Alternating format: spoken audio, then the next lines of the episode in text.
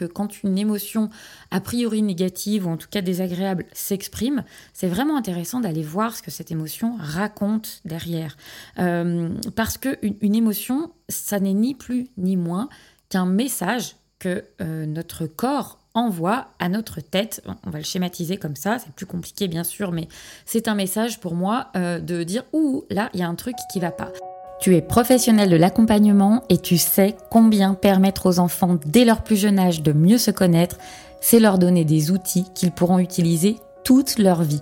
Parce que clairement, si toi, tu avais eu ces outils-là avant, il y a tellement de fois où tu aurais gagné du temps et de l'énergie dans ta vie. Alors tu es praticien en hypnose, sophrologue, thérapeute, travailleur social en libéral, bref, un professionnel de l'accompagnement qui a choisi d'accompagner les plus petits les ados et parfois leurs parents, mais en parallèle, tu ne te sens pas toujours légitime pour accompagner ce public. Tu ne sais pas toujours quoi faire ou comment faire quand tu rencontres une problématique qui sort un peu des sentiers battus, et il t'arrive même de réaliser que tu limites carrément ton potentiel d'accompagnant à cause de ce foutu syndrome de l'imposteur. Mais et, en passant, quand tu te limites comme ça, Rappelle-toi que ce sont les enfants et les ados que tu as envie d'accompagner que tu prives de tout ce que tu as à partager avec eux. C'est dommage, non? Bienvenue sur Thérapeute Kids, le podcast réservé aux thérapeutes qui veulent accompagner les enfants d'aujourd'hui à devenir des adultes heureux et responsables demain. Si tu ne me connais pas encore, je suis Isabelle Ablin, la fondatrice de Kiddy Mind, une communauté et une plateforme en ligne dédiée aux professionnels de l'enfance. En solo ou accompagné de mon invité, je partage dans ce podcast les meilleurs outils et pratiques à utiliser concrètement dans tes séances mais également toutes les clés pour asseoir ta légitimité et incarner pleinement ta posture d'accompagnant. Alors installe-toi confortablement et c'est parti pour l'épisode du jour.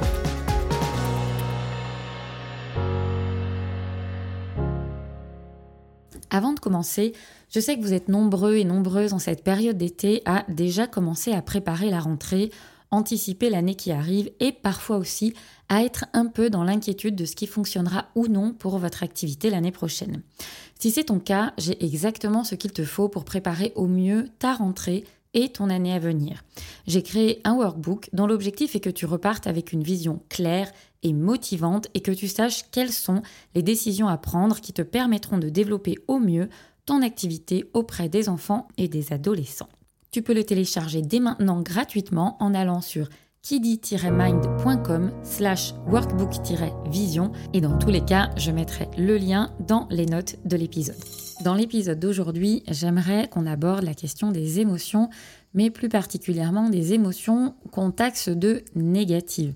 Je pense notamment à la tristesse, à la colère, qui sont des émotions euh, dont souvent bah, on aimerait se débarrasser ou en tout cas qu'on aimerait ne pas euh, ressentir. Ce sont aussi des émotions avec lesquels souvent les, les, praticiens, les accompagnants ne sont pas forcément à l'aise de voir la personne qu'ils accompagnent les vivre, parce que bah, quand on est euh, en, cabinet, on peut se retrouver avec euh, aussi bien un enfant qu'un adulte d'ailleurs, euh, qui va vivre ces, émotions de manière très forte. et quand on est en tant qu'accompagnant pas forcément à l'aise soi-même avec ses propres émotions, on peut avoir tendance à vouloir protéger l'autre, arrêter, de, arrêter cette émotion qui est là et qui s'exprime de manière en tout cas de notre regard beaucoup trop importante, où, euh, où on peut avoir l'impression aussi que euh, l'enfant ben, euh, passe par une émotion qui est trop vive pour ce qu'il serait capable de supporter.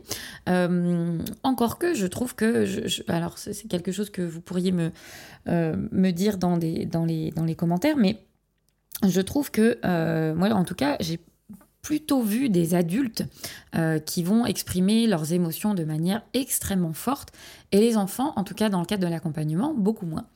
Euh, mais peu importe, en tout cas, chacun, quel que soit l'âge, va traverser à un moment donné des émotions pas forcément agréable. Et donc, effectivement, un des premiers trucs, ce serait de se dire, ou mince, euh, l'idée, c'est pas d'accompagner en cabinet à ce que la personne revive des émotions euh, désagréables. Donc, tout dépend bien, entendu de votre, de intention, de votre cadre d'accompagnement. mais je crois justement que quand on pose un cadre qui est suffisamment sécure, c'est justement là que l'autre va pouvoir s'autoriser à exprimer des émotions euh, bah, qu'il peut avoir du mal à exprimer dans un autre cadre, dans son quotidien notamment. Et euh, très souvent, on, va avoir tendance euh, à aller rechercher, à remplacer, par exemple, l'émotion négative par quelque chose de positif. je, lis régulièrement sur les réseaux des praticiens qui vont expliquer que ben tiens j'ai reçu tel enfant euh, qui vivait une situation compliquée et donc euh, j'ai axé ma séance à faire en sorte de faire monter euh, une émotion positive pour, bah, pour que l'enfant se sente mieux. Alors Ok, apprendre à l'enfant à, pouvoir se reconnecter à quelque chose qui est positif et qui va pouvoir l'aider à, se projeter dans quelque chose qui est plus motivant, rassurant pour lui, ok. Euh, mais quand on va utiliser ça pour venir remplacer une émotion qui serait négative parce que soi-même, en tant que praticien, on n'est pas forcément très à l'aise avec ça, bah, je suis pas sûre que ce soit la meilleure des stratégies euh, parce que le message inconscient qui passe derrière, c'est oulala là là là. Euh, surtout, ben cette émotion là, euh, elle est voilà. Moi peut-être qu'entre en, tant que praticien, je ne sais pas forcément la gérer, donc je vais toi t'apprendre à faire autrement parce que je projette que toi aussi ça doit être compliqué de vivre cette émotion là. Moi, je crois, et c'est pas une vérité, c'est ma manière à moi de voir les choses, mais moi, je crois au contraire que quand une émotion a priori négative ou en tout cas désagréable s'exprime, c'est vraiment intéressant d'aller voir ce que cette émotion raconte derrière. Euh, parce qu'une une émotion, ça n'est ni plus ni moins qu'un message que euh, notre corps envoie à notre tête, on va le schématiser comme ça, c'est plus compliqué bien sûr, mais c'est un message pour moi euh, de dire ouh là il y a un truc qui va pas. Et donc c'est vraiment important d'aller euh, discuter, pourquoi pas, avec cette émotion, ou en tout cas de chercher à, comprendre le message qui est derrière, parce que euh, le message, très souvent, c'est quelque chose qui veut aider à faire prendre conscience de quelque chose, qui veut créer un déclic chez la personne, et donc tant qu'on va essayer de refouler cette émotion, de moins la ressentir, de faire en sorte qu'elle ne revienne pas, euh, ben quelque part c'est comme si on lui disait ta gueule en fait, je ne veux pas savoir ce que tu as à me dire, euh, et donc on, va chercher sans arrêt à aller vers du positif, sauf que ce truc-là, il a un truc à dire, et donc c'est comme s'il y avait euh, un, un livreur qui arrivait chez vous pour vous livrer quelque chose, qui toque à la porte, et puis, vous ne lui ouvrez pas. Sauf que lui, son job, c'est de vous livrer ce truc-là.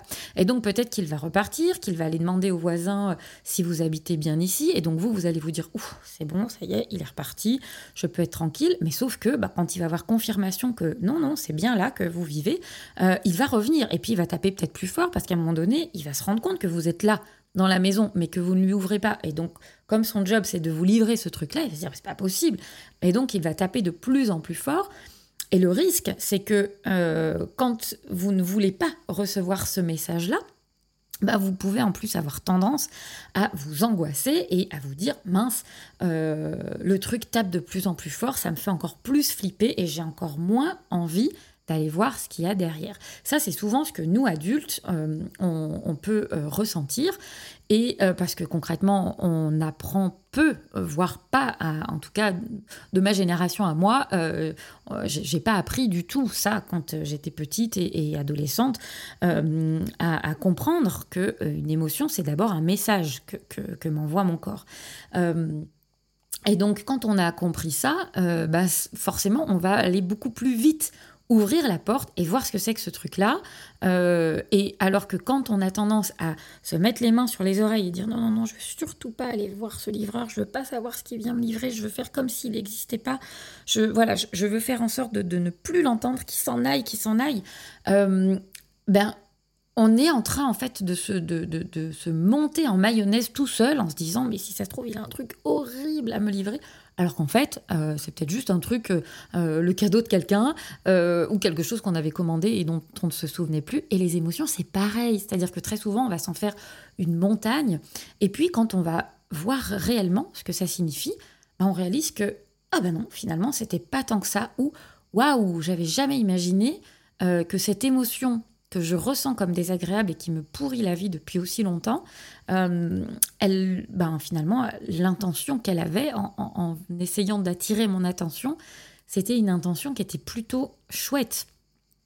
Et donc, quand on est accompagnant et qu'on a grandi avec cette idée que hum, les émotions désagréables, c'est pas très chouette, on peut avoir tendance, quand on accompagne les enfants, à se dire Oh, le pauvre, j'ai surtout pas envie qu'il ressente un truc pas cool. Et donc, mon job, ça va être de l'accompagner à se sentir mieux. Mais là, je crois qu'en fait, on loupe une étape et que euh, ce serait vraiment prendre, prendre un raccourci euh, qui, peut revenir en plus en, boomerang derrière que de dire, OK, émotion négative, attends, je vais t'apprendre à faire autrement. Non, je crois que vraiment notre boulot, ça va être d'accompagner, OK, euh, tu ressens cette émotion-là, bah, on va aller voir ce qu'elle raconte. En fait, moi, j'ai vraiment cette image que euh, il y a toujours deux facettes en fait derrière une émotion. Souvent, on dit que euh, la colère, par exemple, il n'y a pas 50 raisons qui font qu'on va se mettre en colère. On est en colère pourquoi On est en colère quand quelqu'un ou quelque chose nous empêche d'obtenir, de faire quelque chose qui nous tient particulièrement à cœur. Et cette sensation d'empêchement, elle peut être insupportable et donc c'est la colère qui va monter. On est en colère aussi quand on vit une situation qui nous semble injuste et il y a quelque chose à l'intérieur qui boue et qui, se dit mais c'est pas possible. Et donc la colère finalement c'est une émotion qui est extraordinaire parce que euh, elle, elle raconte derrière combien c'est important pour vous ce truc qu'on vous empêche de faire, combien c'est important pour vous euh, de, de, pouvoir euh, euh, vous sentir entendu et, ne pas vivre cette situation d'injustice. et donc c'est très beau, en fait, cette émotion de la colère. Et donc l'idée, c'est comment on va pouvoir l'utiliser, la mettre au service, en fait, de quelque chose qui nous agace au plus haut point, quelque chose, une situation qu'on trouve injuste et dont on se dit mais là c'est pas possible, euh, ça peut pas continuer comme ça. Et cette colère là, bah, l'idée c'est que plutôt que de la ruminer euh, en mode oui de toute façon c'est pas normal, c'est tous des cons, bah, qu'est-ce que comment je vais pouvoir la mettre au service d'une cause qui me tient à cœur?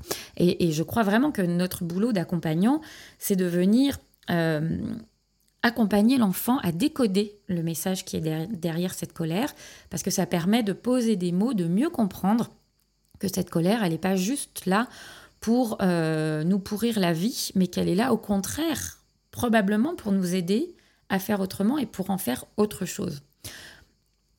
Moi qui viens du secteur médico-social, c'est un secteur qui, euh, pour moi, existe grâce, et pas à cause, mais grâce à la colère des parents. Le, secteur médico-social, il est tenu à 98% par des associations de parents. Et euh, toutes les structures qui existent dans ce secteur-là, elles, partent de quoi? Elles s'appuient de la colère de familles qui ne trouvaient pas euh, d'institutions, de réponses difficultés de leurs enfants. Et donc, ce sont des, gens qui ont fait, euh, qui ont, j'allais dire, qui ont sacrifié, en tout cas, euh, qui, ont, pris le parti de, de modifier euh, leurs objectifs de vie pour mettre cette colère-là au service d'un engagement associatif, d'un engagement dans, la, dans la, création d'institutions. et donc, c'est un, je trouve, un, exemple extraordinaire. Alors, on pourrait débattre hein, de oui, mais bon, voilà, l'État pourrait proposer des situations. Oui, ok, mais c'est pas le sujet. L'idée, c'est vraiment de vous montrer combien de belles choses peuvent émerger à partir d'une émotion qui est dite négative. Euh, pareil pour la tristesse. La tristesse, euh, bien sûr que c'est difficile de ressentir de la tristesse. Bien sûr que c'est difficile d'accompagner quelqu'un qui est triste parce qu'on ne sait pas toujours euh, comment accompagner cette tristesse-là. Mais cette tristesse, elle est aussi proportionnelle très souvent à tout l'amour qu'on portait à quelqu'un, à quelque chose qu'on a perdu.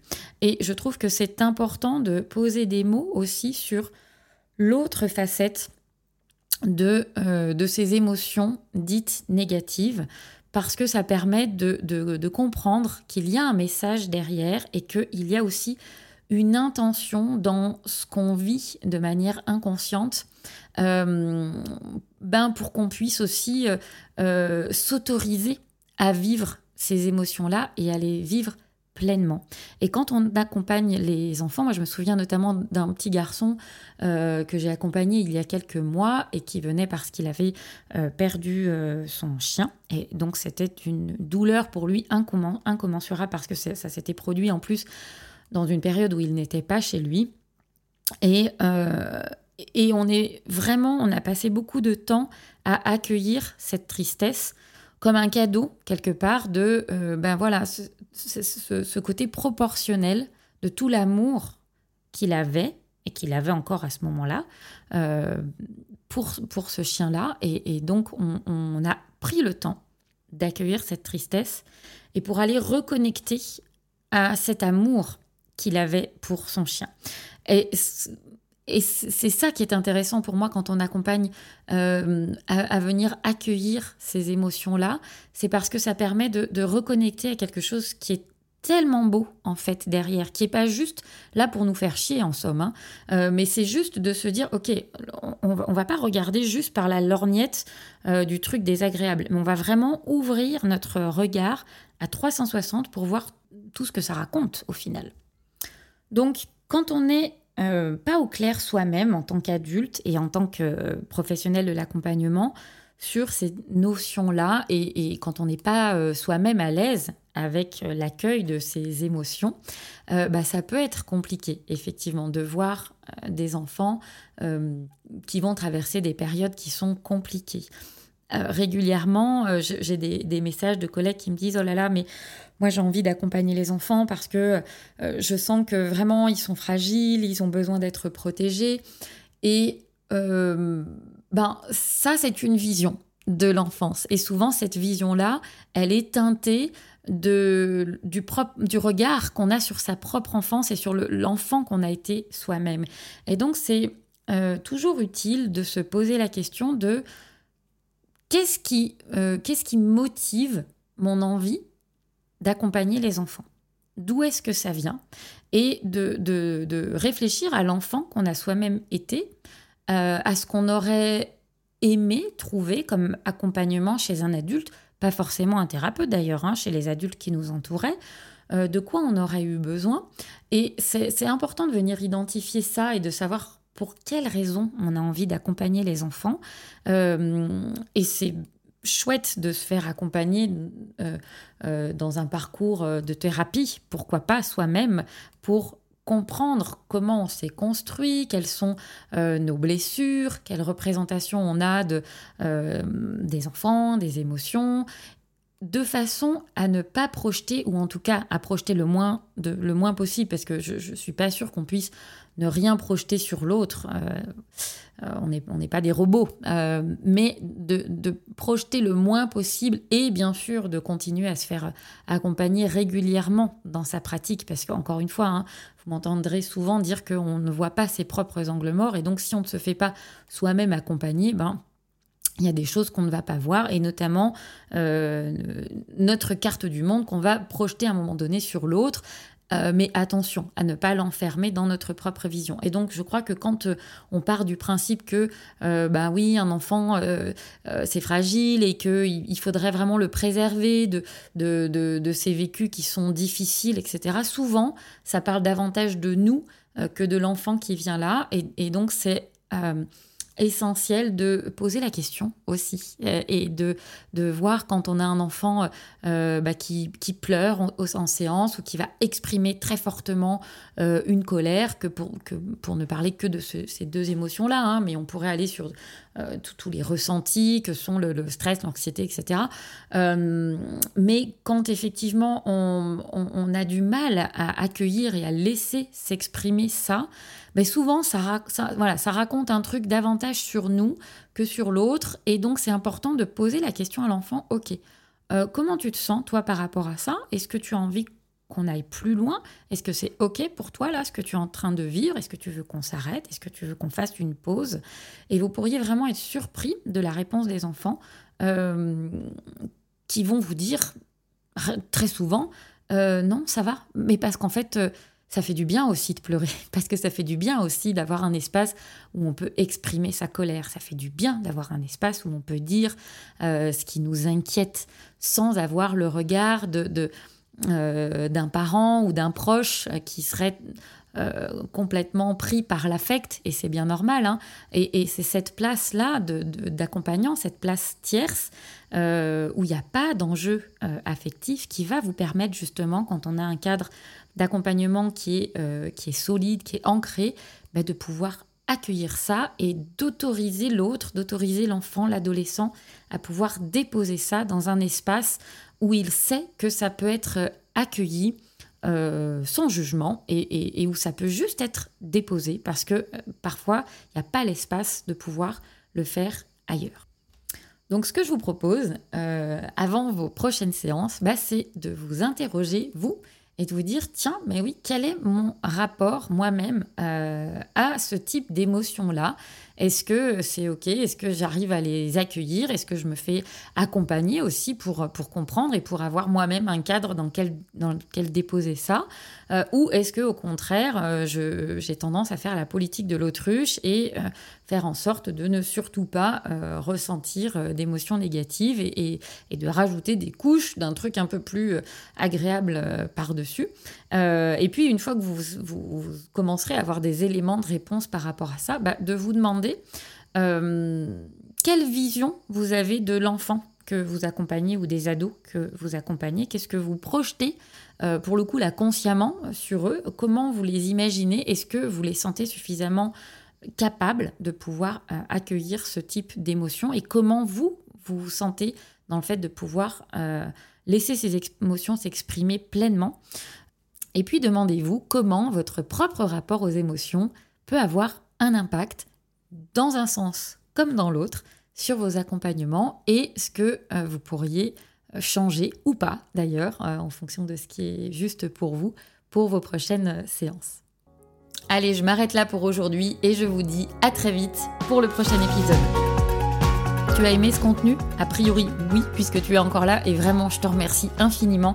Mais si tu as envie vraiment de m'aider à diffuser euh, Kids et tous les contenus qui sont dans ce podcast, je t'invite à me laisser dès maintenant 5 étoiles sur Apple Podcast ou sur ta plateforme de podcast préférée. N'hésite pas à rajouter un commentaire si tu le souhaites. Je les lis tous et vraiment, c'est ce qui met du baume au cœur et qui invite à continuer de diffuser gratuitement tout ce que je te partage euh, dans ce podcast et dans les autres euh, contenus que tu peux trouver sur les réseaux sociaux. Et en parlant de réseau, si tu penses que ça peut être utile pour un collègue et que tu souhaites le partager, n'hésite pas à me taguer Isabelle ou kiddy.mine sur Instagram. Je te dis à très vite.